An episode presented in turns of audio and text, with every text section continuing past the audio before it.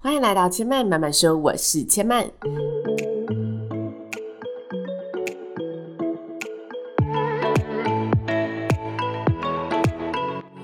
目前频道在 Apple Podcast、Spotify、Google Podcast 都听得到。喜欢的朋友欢迎帮千嫚订阅并留言评论，让更多人可以认识千嫚慢慢说喽。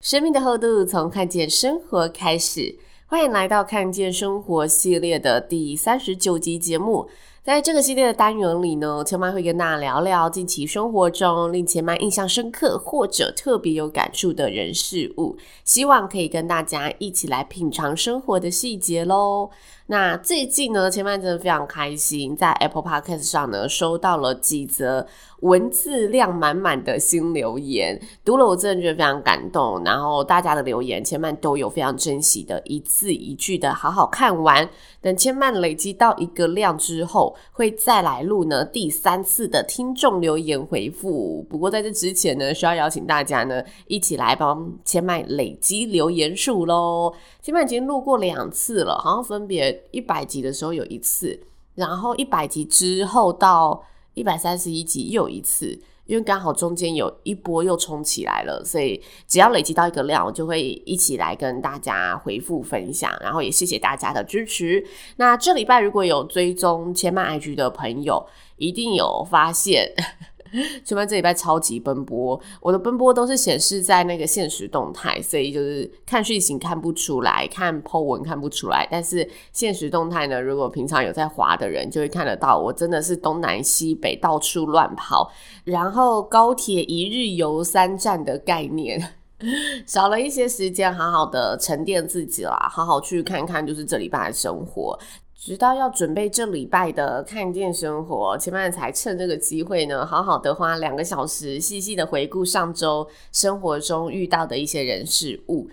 想了很久呢，我决定要来跟大家分享呢，上周三千嫚主持一场记者会，在这个活动上所遇到的人事物。先跟大家背景补充一下。这场记者会的活动是儿少保护的议题，它是透过医疗团体和检察机构的共同携手，来一起就是守护受虐儿童的一种权益跟正义。坦白说，这个主题千嫚比较少去关注，因为我自己本身不是妈妈，没有小孩，然后也没有特别爱小孩，所以没有去特别关注到就是儿虐的这个议题。我接触的程度大概就跟普罗大众一样，就是我们可能只会在新闻上看到有受虐案件，只有在这个时候会接触到相关的这种议题。所以这领域的内容，坦白说，对我而言是有点比较生硬陌生的。再加上呢，活动其实敲得非常赶，就是星期日晚上，公关公司就说：“哎，之前的那一场活动确定要由你主持了，因为他们可能之前还在一些决议的过程当中，然后到礼拜日才确定要请专业的主持人。因为有时候一些可能比较小型的记者会，他们会是呃部门同仁出来，就是充当一下司仪，然后刚好这一次的合作，他们呃希。希望可以呈现得更加专业，所以就外聘主持人。那他星期日主持嘛，哎，星期日晚上通知，星期一晚上他会议定稿，就告诉我们哦，流程是怎么样。但活动在星期三，所以我整个行程就是爆裂，我只能星期二呢利用琐碎的空档时间先消化内容，因为我星期二其实已经有安排一些我自己要做的事情，跟我需要去开的会议，所以星期三。我马上凌晨跳起来背稿，因为我发现呢，在这种这么忙乱的时候，你真的虽然我心里会挂念着。哦，我这件事情没有做完，但是这时候真的只能逼自己启动，我觉得非常有效，就是只聚焦在一件事情的这种，呃，做事方法，就是开会的时候就尽量认真开会，然后把所有东西一次的整理好，然后在录 podcast 的时候就尽量一次把其他的思绪抽空，好好的录这一集 podcast，把这一集 podcast 尽量缩短时间，在有限的时间内做到最好。所以呢，在星期日接下这个任务之后，然后我看了一下自己的行程，星期一拿到那个定稿，然后星期二我确定自己是完全没有办法好好的来做这件事之后，我就下定决心，我星期二就是零碎时间消化，然后星期三再来认真的背这个东西。因为刚好记者会是下午，所以我就是早上起来背。然后大家这里一定比较好奇一点，就是我到底要消化准备什么内容？不就照着主持稿背起来念就好了吗？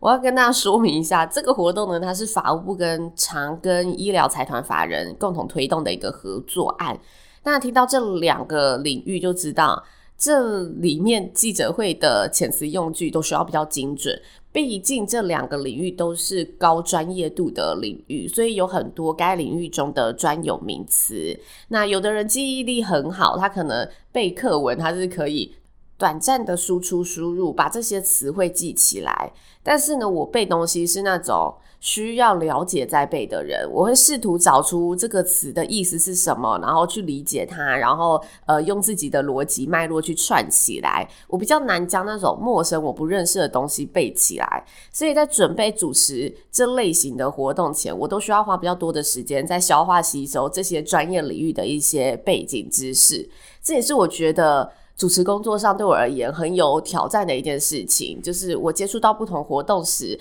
我就会真的学到了一个新的领域的东西。这一点我也觉得蛮好玩的。那回归正题，因为记者会上呢，有几个双方合作业务的一个说明分享。那因为在每个段落结束的时候，我都会希望我自己可以稍微。用一两句话来串场总结上个内容，所以我通常都会很认真听这一些长官贵宾他在分享的环节。但是有一个桥段呢，我竟然听着听着忍不住的眉头深锁，一阵感伤鼻酸，因为他播了一部验伤财政的教学影片预告，大概短短两分钟，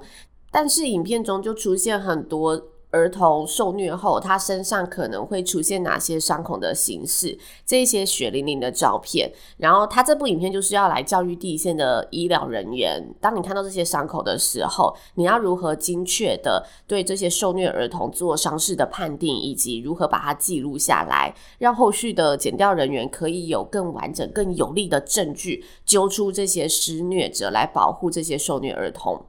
因为呢，我们平常看新闻，其实这些伤口。大部分可以说是十之八九，他一定会上马赛克，所以你看他好像有淤青的颜色，但是你不会真的看到他现实中的淤青是这么大一块，然后那个血色分布是如此惊人深刻的一个画面。但因为当时记者会播的教育影片，它就是要让你直接透彻的看到实际的模样嘛，因为它就是一个教育影片，所以医疗人员可能就是不会像我一样那么大惊小怪。但是因为呢，我就是看到那个，我想说哇，也太太真实了吧！再加上它那个配乐和说明，整个冲击感十足，会让你真的忍不住觉得哇，这些小孩他为什么要遭受到这么就是不公平的对待？我记得他有一句旁白啊，就是大人就说：“呃，医生，这是我女儿，她骑车跌倒了。”然后他那个画面就照着，就是小朋友无辜的脸，然后看着大家，但是身上就是有那些受伤的痕迹。那实际上那个伤势是不是真的骑车跌倒的伤？这个就真的只能靠第一线的医护人员，他敏锐的去发现是不是这个大人在说谎，因为毕竟小朋友在那个时候他还不懂得保护自己。真的必须有人跳出来守护他们，才有可能让这些孩子免于后续的继续伤害。那当天呢，有一名检察官，他上台分享儿虐相关的一个侦办经验。在一开头呢，他讲了一个非常简短，但是我觉得非常有血有泪的真实故事。他说自己八年前在入行时，曾经侦办一起婴儿遭虐案。当时他接收到医院的通报，一到急诊室，他就发现受虐的婴儿其实只有五个月大，但小小的身体却遍体鳞伤，插满了各式各样的医疗管线，昏迷指数只剩下三，整个身躯的伤就是令人觉得惨不忍睹。那最后呢，他深入调查发现，婴儿是因为有时候会住在干妈家，干妈的男友呢心情不好就会打小孩出气。而最后很不幸，这个仅五个月的小生命，在他侦办案件的过程当中上天堂了。那当时通报他的医生，就是这一次共同推动这个合作案的医生之一。接着他就开始讲述后面的一些业务内容。因为我很认真听，我在旁边啊，就是被他短短一分钟的这个开场给吸引了。首先，这故事的真实性就是透过他自己本身的亲身经历，你会知道，呃，这个东西是真的，他也非常心疼的。他讲出来，你会跟他一起感同身受。再来是这个检察官的简报技巧，我觉得用得非常的巧妙，因为他选了自己八年前刚入行时历历在目的一个案件。而且他有把这个时间点点出来。他说：“我八年前刚入行时，在桃园什么什么一个机构，他就是讲的比较具细靡遗，让大家知道真的有这件事情发生。然后再来呢，他把他的所闻所感跟大家分享之后，最后他点出当时通报他的医生，其实就是现在坐在舞台下共同推动此次医检合作的重要人士。我觉得他这一分钟的开场真的太厉害了，因为。”他让这个故事更有生命力和张力，就是他不是硬邦邦的讲说哦，儿童虐待是多么重要的，他直接分享一个他刚入行很印象深刻的故事。再来，他透过呢当年通报这一起受虐案的医师，来呼应出此次合作的重要性，因为那名医师也是一直以来致力于并且非常认真在推广这个议题的重要人士，所以我觉得他这两个点勾得非常的巧妙，就是他很用心的在把握住他仅有的五分钟经验介绍，他把五分钟刮了五分之一拿来做开头，但是他这个开头确实就是强而有力，可以吸引。引到你会让你想要更认真的去听后面的那四分钟的实物分享，因为说真的，实物分享有时候都会变得非常的无趣。就是如果我是一个行外人，我听我会说哦，他们就是在讲他们今天做了什么，下一次要做什么，然后接下来要做什么之类的事情。然后那个东西你又不是这么熟悉的时候，或者他又是比较严肃的时候，你就很难对他产生其他的记忆感。但是呢，因为他这个故事本身就是已经很亲民化了，就是你真的很像在看一则新闻的感觉，然后是一个自述者他在说他经历了这一些案件之后，他更决定他要怎么样去正视这一件事情。我觉得他把整个简报就是做得非常的好，即使只有五分钟，因为记者会时间都是非常的紧凑的，但是我觉得他这个技巧就是我职业病上升，当时听到就觉得哇，这个开头太厉害了。其实我每次啊，在这种就是听简报的现场，我听到那种非常吸引人的分享时，我都会忍不住的猜解，就是说为什么他会吸引我？哇，这个真的可以抓住大家的目光，抓住大家的耳朵，诶，然后把它放进口袋，就是希望有朝一日可以派上用场。那其实，在记者会的开场，推动这一次合作案的总召集人，他是黄锦荣院长，他一开头就问大家说。大家要怎么定义儿虐呢？接着他说，最浅白的定义就是，当大人欺负小孩，欺负到小孩无法承受的地步时，就是儿虐。这句话我也印象非常的深刻，因为我们想到的儿虐可能都会是需要造成伤害的才是儿虐，但他这句话又点醒我了，就是这个无法承受其实是包含身心灵的部分存在，就是你让他有过大的压力，其实那也是一种精神虐待。我记得之前呢、啊、有看过木曜四超玩的某一集一日系列，他好像是在做检察官的议题之类的。然后它里面就有提到，就是他们其实在嗯受访这一些儿童的时候，他们都会想办法让这些儿童是放松的状态，然后可能旁边会有一些玩偶的设定啊，然后他们会有独立的空间啊，更加保护他们未成年的这一个权益等等的，就他们有设法的以同理心的角度去想要怎么样让他愿意说出来。这之中，我记得那一集不只是在说受虐儿童，还有在说就是遭受可能性暴力对待的一些妇女等等的。毕竟他们都是长期处于一个真的精神压力非常大的情况之下，要怎么让他们放松，真的克服那个恐惧，去说出自己遭受到的一切。我觉得这过程真的是很需要一些引领的技巧，跟需要很多的同理心在里面。那我会说这件事情是，我记得里面它有一个资讯，就是说其实呃，大家在通报可能呃性暴力，就是那应该说强暴等等的，还是说性骚扰案件，还是说像这一次的。儿童保护通报的这个案件数，虽然他们都是可能历年创新高，但这个数据其实也显示出，就是社会大众对这相关的议题是有更深刻的认知，而且大家知道这个是不对的，要勇于通报。因为之前它数量这么低，就是案件数没那么高，可能是因为大家根本就不重视这个议题，或者是里面有许多黑数，大家真的是不敢，然后就觉得不关自己的事情，就没有去做正义的伸张。所以让这个数字是可以是维持在这么低的情况，但是当大家看到我们这些通报数越来越高的时候，有的人就会说：“哦，通报数这么高，就这个社会越来越腐败了。”但我觉得往另外一个方向看，就真的大家知道这个议题是需要我们去一起重视的，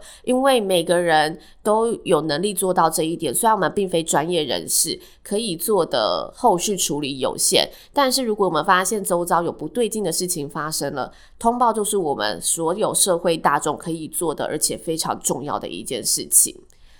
嗯，我觉得这是在这一次记者会上，我更深刻的想跟大家分享的东西。好像讲一讲有点严肃，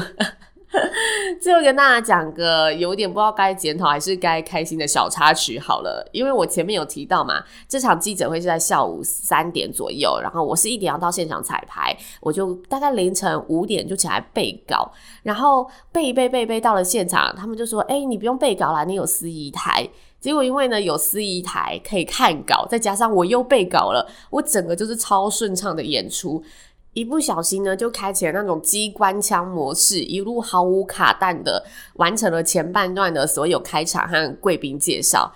因为每次这种记者会的现场，就很像你金马奖、金曲奖的现场，你就是不能把那一些评审念错名字嘛，不能把那一些呃品牌商念错，一字都不能念错。所以那时候我都会很绷紧神经，因为那些名单我真的有时候都是当下第一次才接触到的。我觉得啊，一定要好好的保持我那种行云流水感，然后又可以毫无就是破绽的。即使我心里可能犹豫着这个字是这样子念吗？我还是要听起来很坚定的把它发音出来。然后我当天呢，就是真的因为有背稿的加持，加上他又说你可以看稿了，我整个就是。一不小心太快了，